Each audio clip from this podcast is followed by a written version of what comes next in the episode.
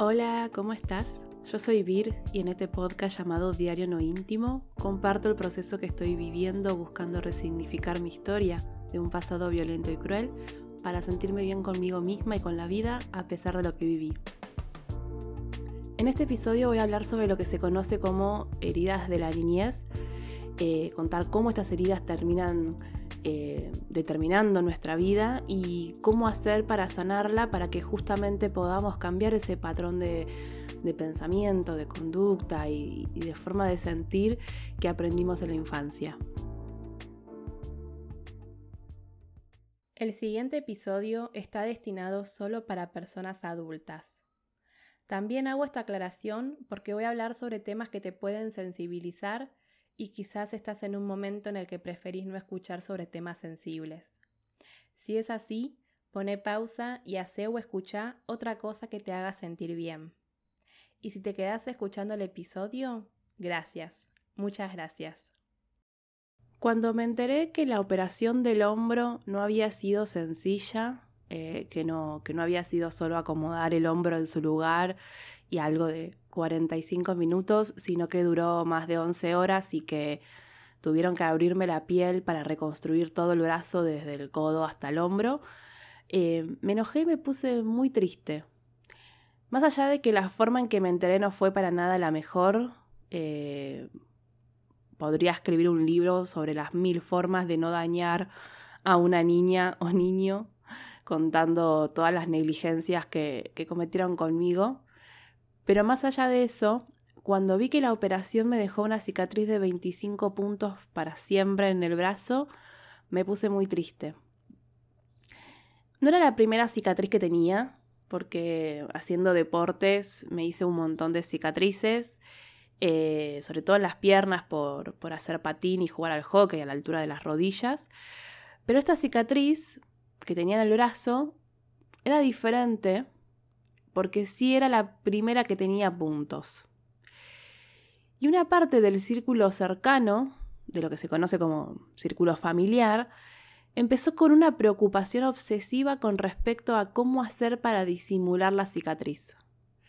Obsesiva hasta el punto que importaba más el tratamiento estético que el tratamiento nutricional porque me estaba creciendo un nuevo hueso, o que el tratamiento de salud mental porque estaba completamente en shock y teniendo síntomas y signos de estrés postraumático.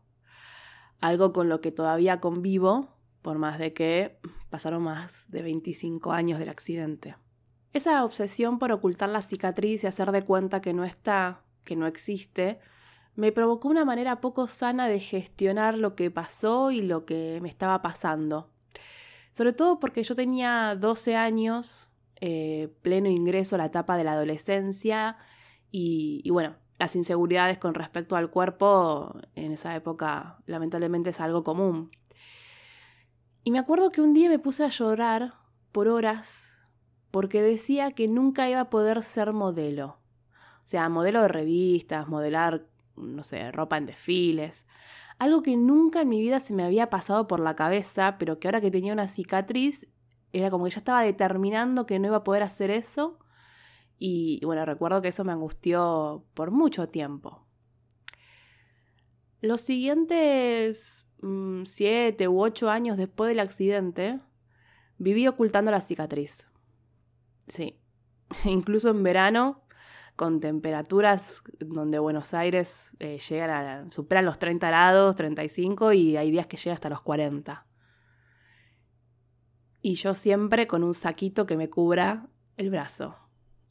Ya sea saquito de algodón, de lana, de lino, de lo que sea. O sea, me daba vergüenza tener una cicatriz, me daba vergüenza las caras que mm, ponían cuando, si por algún motivo se veía la cicatriz o no me la tapaba, no sé, como cuando iba a la pileta, eh, me, daba vergüenza y me ponía de mal humor porque, ¿por qué tenían que mirar como en cara de espanto?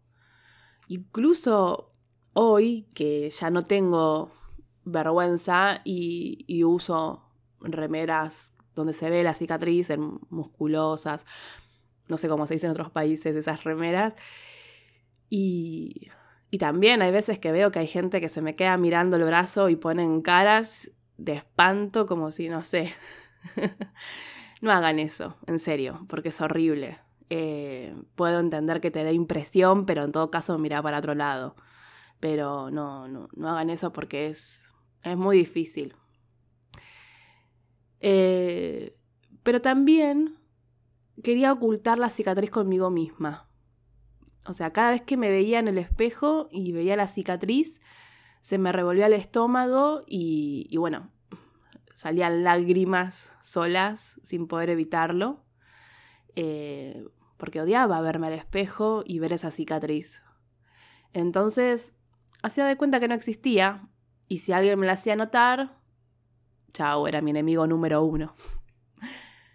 y ahora, haciendo retrospección e introspección, o sea, mirar y reflexionar sobre mi pasado y sobre mi mundo interno, eh, encuentro sentido a muchas cosas que durante mucho tiempo no entendí porque yo creía que la forma de, estar bien, de ser feliz, entre comillas, era ocultando mis cicatrices. O sea, las que se ven, como la del brazo, y las que no se ven, las del alma, por así decirle.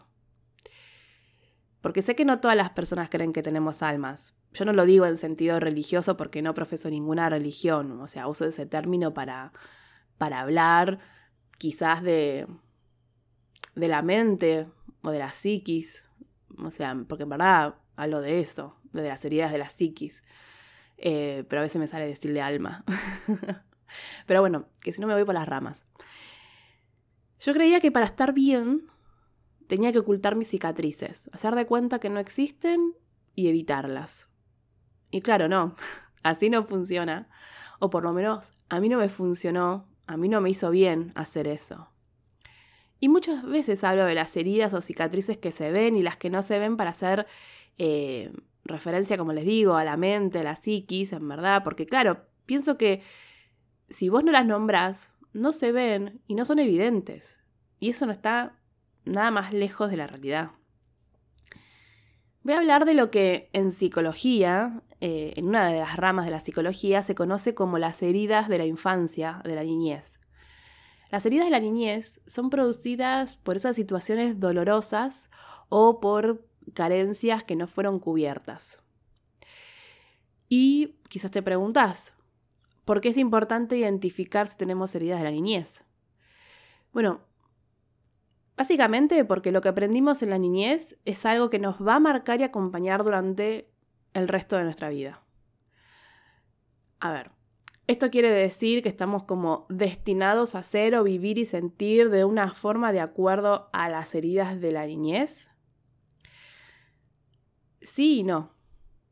Y no, porque justamente, ya siendo adulta o adulto, podemos identificar esas heridas y trabajar para sanarlas. Porque lo que aprendes en la niñez, esas herramientas que aprendes en la niñez, son aquellas que luego te ayudarán a, crecer y construir tu propia vida. Y cuando no tienes esas herramientas, se hace cuesta arriba. En mi caso, porque creía, por ejemplo, que yo no podía hacer nada bien, o que yo no podía hacer nada para estar bien. O sea, yo lo que aprendí a fuerza de de golpes, de violencia, de abuso, de insultos, de humillaciones, que yo no podía hacer nada para estar bien, que yo estaba predestinada a que me pasen cosas horribles y, que la vida es una mierda y, que siempre iba a haber algo que me iba a provocar dolor vivir. Eh, difícil. Aunque también había momentos o situaciones que me hacían creer que podía estar bien. De hecho, desde los 15 o 16 años, cuando empecé a trabajar haciendo mandados en la administración de consorcios eh, de edificios, que tenía una parte de mi familia, yo me di cuenta que no necesitaba pedirle dinero a mis padres para comprarme cosas, y esa fue una de las primeras veces que sentí libertad. Y después, como me relacionaba con muchas personas adultas a esa edad, fui aprendiendo más sobre el mundo de los adultos. Y claro, mi meta, cuando, cuando tenía 16 años, Mi meta era juntar la mayor cantidad de dinero posible para que en cuanto pueda me fuera a vivir sola. O sea, pueda escapar y liberarme de los ambientes violentos y, tóxicos que me ofrecían mis padres. Que lo logré con, con 20 años de edad, pero claro, logré independencia económica y financiera, pero no la libertad de todas esas heridas que, que todavía tenía por, y que me, produjeron ellos. Me produjeron ellos por acción o por omisión. Porque no hacer nada también es hacer algo.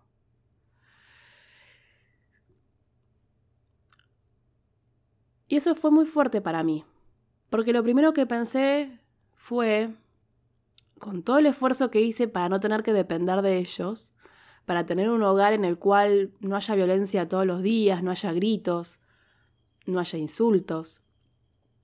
Un hogar donde pudiera estar tranquila sabiendo que no iba a suceder que, no sé, entre de golpe mi padre por la puerta y, pueda lastimarme. Eso que había Em, eso que había soñado durante muchos años, lo de tener un hogar, lo de tener independencia, no tener que seguir conviviendo en esos ambientes eh, violentos, no me ofrecía lo que yo esperaba, que era no sentir dolor por las heridas que tenía. Pensé que las heridas de la niñez se iban a sanar cuando ya no tenga que tener relación con mis padres. Y no, ahí estaban las heridas haciéndome doler. Y es importante identificar las heridas de la niñez, observarlas y ver cómo impactan eh, en la manera en que vemos y, transitamos por la vida. En general, se habla de cinco heridas de la niñez que se pueden generar de dos maneras.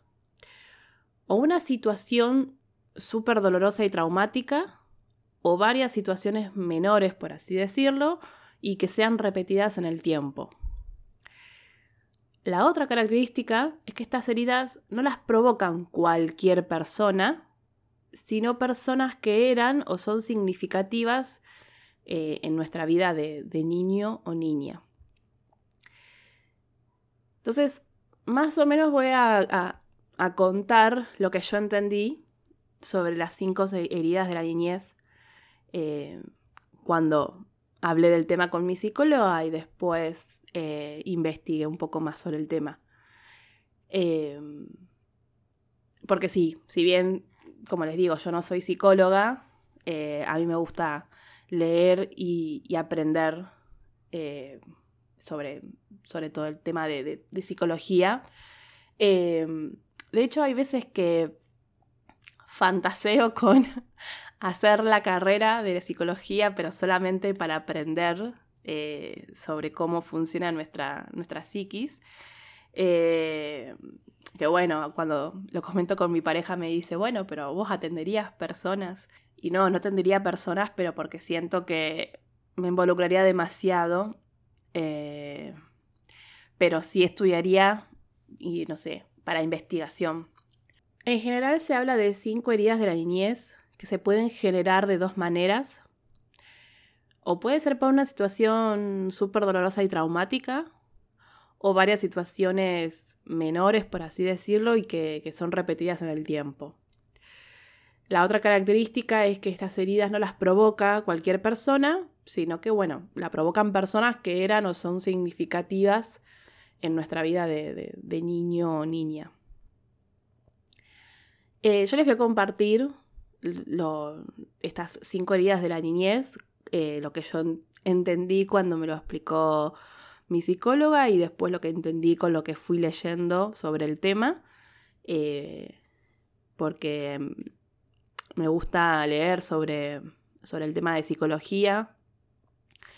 Eh, así que bueno. La primera herida es la herida del abandono. Es decir, que sufrimos algún tipo de abandono o tuviste alguno o ambos padres ausentes. Y en este caso yo interpreto que no es solo padres ausentes que no estuvieron físicamente, sino también aquellos que no cumplieron con su rol de padre o, madre. Esta herida lo que genera es que tengas miedo a estar sola o solo y esto puede provocar codependencia de las personas con las que nos, nos relacionamos cuando somos adultas o adultos. La segunda herida es la del rechazo y se produce cuando somos niña o niño y sentimos que las personas que nos rodean no nos aceptan por completo y nos hacen sentir insuficientes. Esto lo que genera es que después estemos corriendo detrás de la aprobación de las personas y, la validación. Eh, esta herida nos hará buscar la perfección y, querer ser reconocidas constantemente por las demás personas. Te sentís incluso rechazada en tu interior, o sea, rechazas tus pensamientos, tus emociones. y, la primera reacción que vas a tener de adulta cuando, cuando tenés la herida del rechazo es la de huir. Porque duele tanto sentirte rechazada que aunque no te estén rechazando, vos sentís que... Eh, o, que sentís que sí, que te están rechazando, o sentís que te, que te van a rechazar en cualquier momento, entonces, antes de que te lastimen, antes de que te rechacen, te vas. Huís de la situación o de la relación. Y esa ambivalencia es porque cuando te eligen, no lo crees y te rechazas a vos misma, e incluso hasta llegás a sabotear la situación, y cuando no sos elegida, te sentís también rechazada por las demás personas. O sea, te sentís rechazada de cualquier manera. Y la herida del rechazo se sana prestando atención y trabajando en fortalecer la autoestima. Eh, comenzando a, valorarte, a reconocerte, eh, sin necesitar de la aprobación de los demás. Y esto lo sé porque es, es algo en lo que estoy trabajando hace, hace años. La tercera herida es la de la humillación. Es decir, cuando recibimos críticas todo el tiempo y sentimos que desaprueban nuestra forma de ser. Esto también afecta la autoestima, o sea, todas afectan la autoestima, todas las, las heridas afectan la autoestima, pero en este caso, esta herida, la herida de la humillación, genera también esa actitud de querer complacer a todas las personas creyendo que de esa forma nos vamos a ganar el cariño de esas personas. La cuarta herida es la de la traición y es cuando sentimos que se rompió la confianza porque no cumplieron con su palabra. Es el día de hoy que me cuesta confiar en las personas, porque de niña escuché tanto el te amo y que no voy a dejar que nada malo te pase, y eran esas mismas personas que, como les digo, por acción u omisión, dejaban que me violentaran, me humillaran, me insultaran. Eh, Mismo mi padre, después de alguna golpiza en la que él creía que se le había ido la mano, eh, me decía que no lo iba a hacer más. Y esa frase solo duraba horas o dos o tres días como mucho. Entonces, claro, de adulta vivo desconfiando eh, e incluso te terminas aislando porque crees que así te, te proteges. Es decir, si no tengo relación con nadie, nadie va a poder lastimarme. Bueno, no, no es así. Y la última herida es la de la injusticia, que es cuando creces en un ambiente frío y autoritario, en el que no se, no se te reconocían tus logros, y eso te puede llevar a vivir a querer controlarlo todo y estar persiguiendo un logro tras otro sin disfrutar de, los avances ni de los logros que vas teniendo. Cuando mi psicóloga me explicó sobre estas heridas, le hice el chiste de late, late, late. Para quienes no lo sepan, eso de late, late es lo que decíamos cuando éramos niñas y niños y jugábamos, en verdad, eh, eh, juntábamos figuritas para completar álbumes de figuritas. Eh, entonces, cuando querías intercambiar figuritas con, con otra persona, te iba mostrando las figuritas que tenía y, te iba, y vos ibas diciéndole late, no la, late, no la, que es como la abreviación de decir la tengo, no la tengo, la tengo, no la tengo. Entonces yo le decía a mi psicóloga, late, late a cada una de las heridas. Em, soy de hacer chistes en la sesión con respecto a mis traumas y situaciones dolorosas por las que viví. Eh, creo que es una forma de sacarle tanta solemnidad o una forma de, dejar ser a esa niña que no pudo jugar libremente, ni, ni reírse, ni hacer chistes sin tener miedo a que la rechacen o la humillen. Ojo, esto no es un campeonato para ver, para ver quién tiene más heridas eh, y quién tenga más heridas. O sea, no. Mi deseo es que nadie tenga heridas de la, niñez pero basta solo una herida de la niñez como para que marquen tu vida. Y lo importante de identificar las heridas es que es el primer paso para procesarlas y trabajarlas y que así dejen de manejar nuestra vida, que nuestra vida no esté definida por esas heridas. Y acá viene la relación con lo que conté de la cicatriz del brazo por el accidente. ¿Qué tenemos que hacer para que esas heridas de la niñez no definan nuestra vida? Bueno, dejar de esconderlas y aceptarlas como parte de nuestra historia. Y esto no es una tarea sencilla. Y lo más importante es que te permita sentir todas las emociones. Sí, todas las emociones, incluso aquellas que creemos que no deberíamos sentir.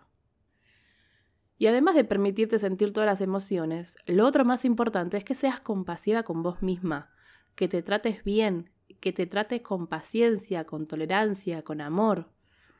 Hay que entender que la forma en la que vemos el mundo y cómo reaccionamos frente a lo que nos sucede está dado por lo que aprendimos en la niñez.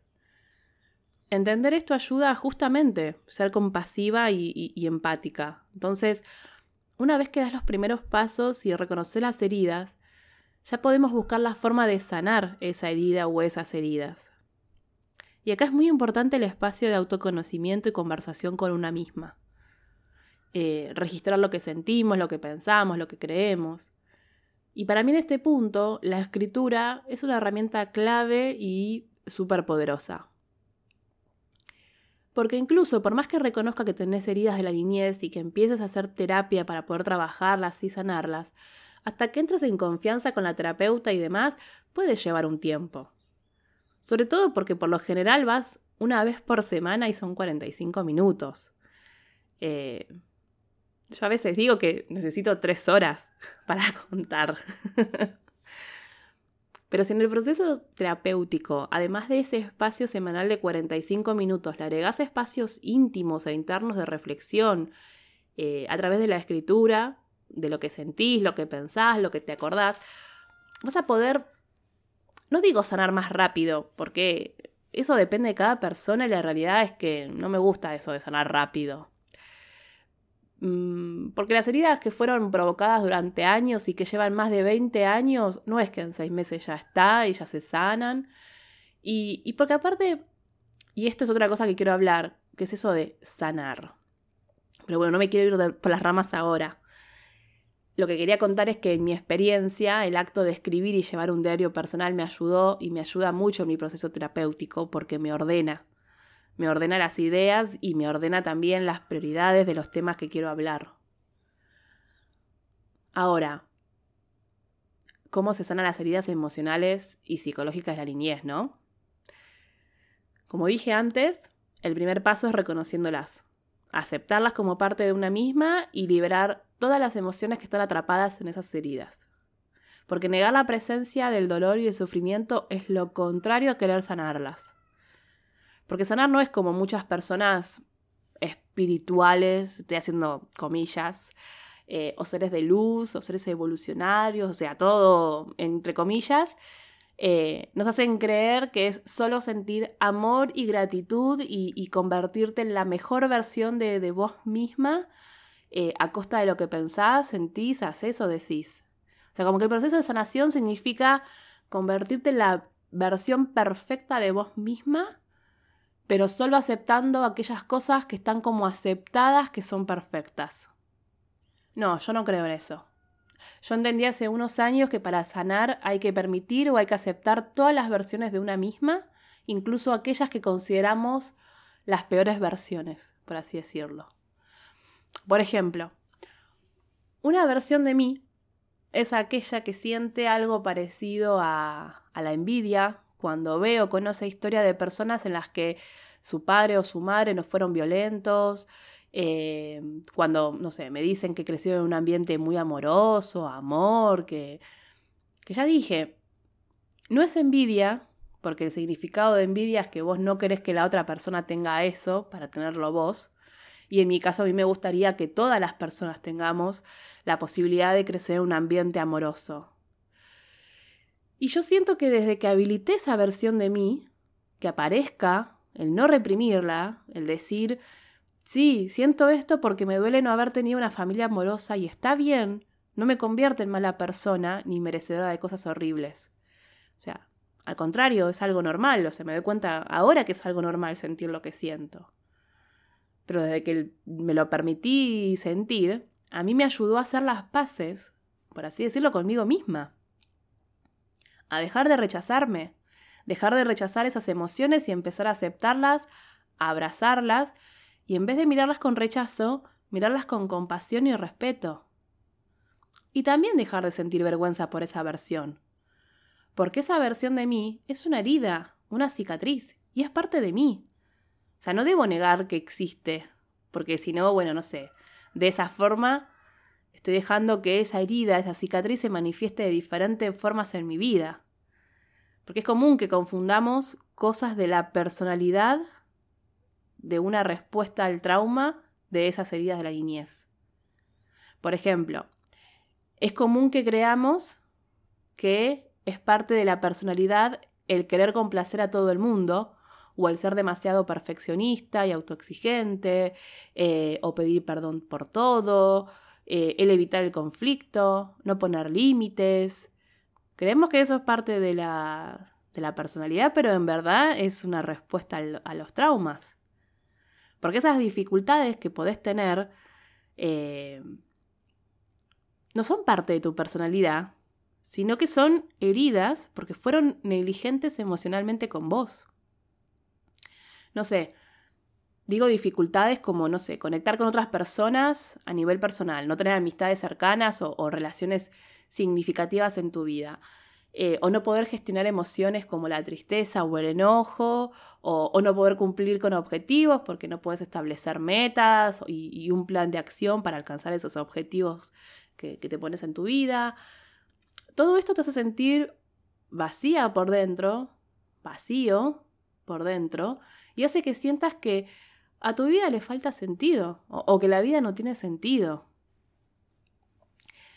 El otro día vi un TikTok y hablaba sobre esta capacidad de sanar, que está relacionada con la conversación que tenés con vos misma, y que sanar no significa que el daño nunca existió, significa que lo que te dañó ya no te controla. Incluso cuando pensaste que ya habías sanado esa conducta y una situación la detona de nuevo. O sea, detectar e identificar eso, esa situación o persona que detona tus heridas, no significa que no estás sanando. Al contrario, es parte del proceso. Porque ya después está el, aprender herramientas para gestionar las emociones, pensamientos y actitudes frente a esos detonantes emocionales que, identificas. Y esas herramientas en muchos casos, pero bueno, esto es un, un trabajo personal e íntimo, no es una receta para que todas las personas hagamos lo mismo. Pero bueno, una de, esas herramientas es aprender a cuidarte a vos misma, a ponerte en primer lugar, a respetar tus deseos, tus miedos, tus heridas, y a no exponerte a esas situaciones o personas detonantes. Aprender a cómo tratarte con compasión y paciencia cuando aparecen esas situaciones y personas detonantes y que te afectan. Uno de los motivos que me impulsan a tener este proyecto del blog, de, de me hace bien escribir y de compartir mi diario no íntimo, es justamente ese. El mostrar, por ejemplo, cómo la escritura es una herramienta muy poderosa para que te acompañe en ese proceso de autoconocimiento, de conversación con vos misma, de conocerte, de conocer lo que pensás, lo que sentís, lo que haces, eh, lo que deseás, lo que tenés miedo, y buscar cómo fortalecerte para sanar. O sea, como para salir adelante y vivir sintiéndote bien a pesar de lo que te tocó vivir. Y retomo algo que dije en el episodio anterior sobre el mito del águila real, que, mencioné el ave fénix, eh, porque bueno, el ave fénix, eh, el mito del ave fénix es que cada 500 años prepara su nido con, con las mejores cosas de la naturaleza, se acomoda, se prende fuego y resurge de sus cenizas. Y esto es clave para entender que no es posible volver a ser la persona que eras antes del trauma, porque esa persona ya no existe. No es posible volver a ser la misma persona después de un trauma. Y querer volver a ser esa misma persona no hace más que generarte sufrimiento, porque en verdad lo que, lo que, lo que existe es una nueva versión de vos misma que está tratando de, de renacer de las cenizas. O sea, resurgir de la ceniza no es volver a ser la misma antes del trauma. Y, quiero hablar más sobre el mito del ave fénix porque es un tema que me gusta, eh, me gusta y me, y me hace bien conocer historias de personas que resurgieron de las cenizas, porque yo también me siento una persona que resurgió de las cenizas del dolor. Pero bueno, si me pongo a hablar ahora sobre el mito del ave fénix y el poder de resurgir de las cenizas, voy a hacer un podcast, no sé, de una o tres horas. Así que por hoy dejamos acá.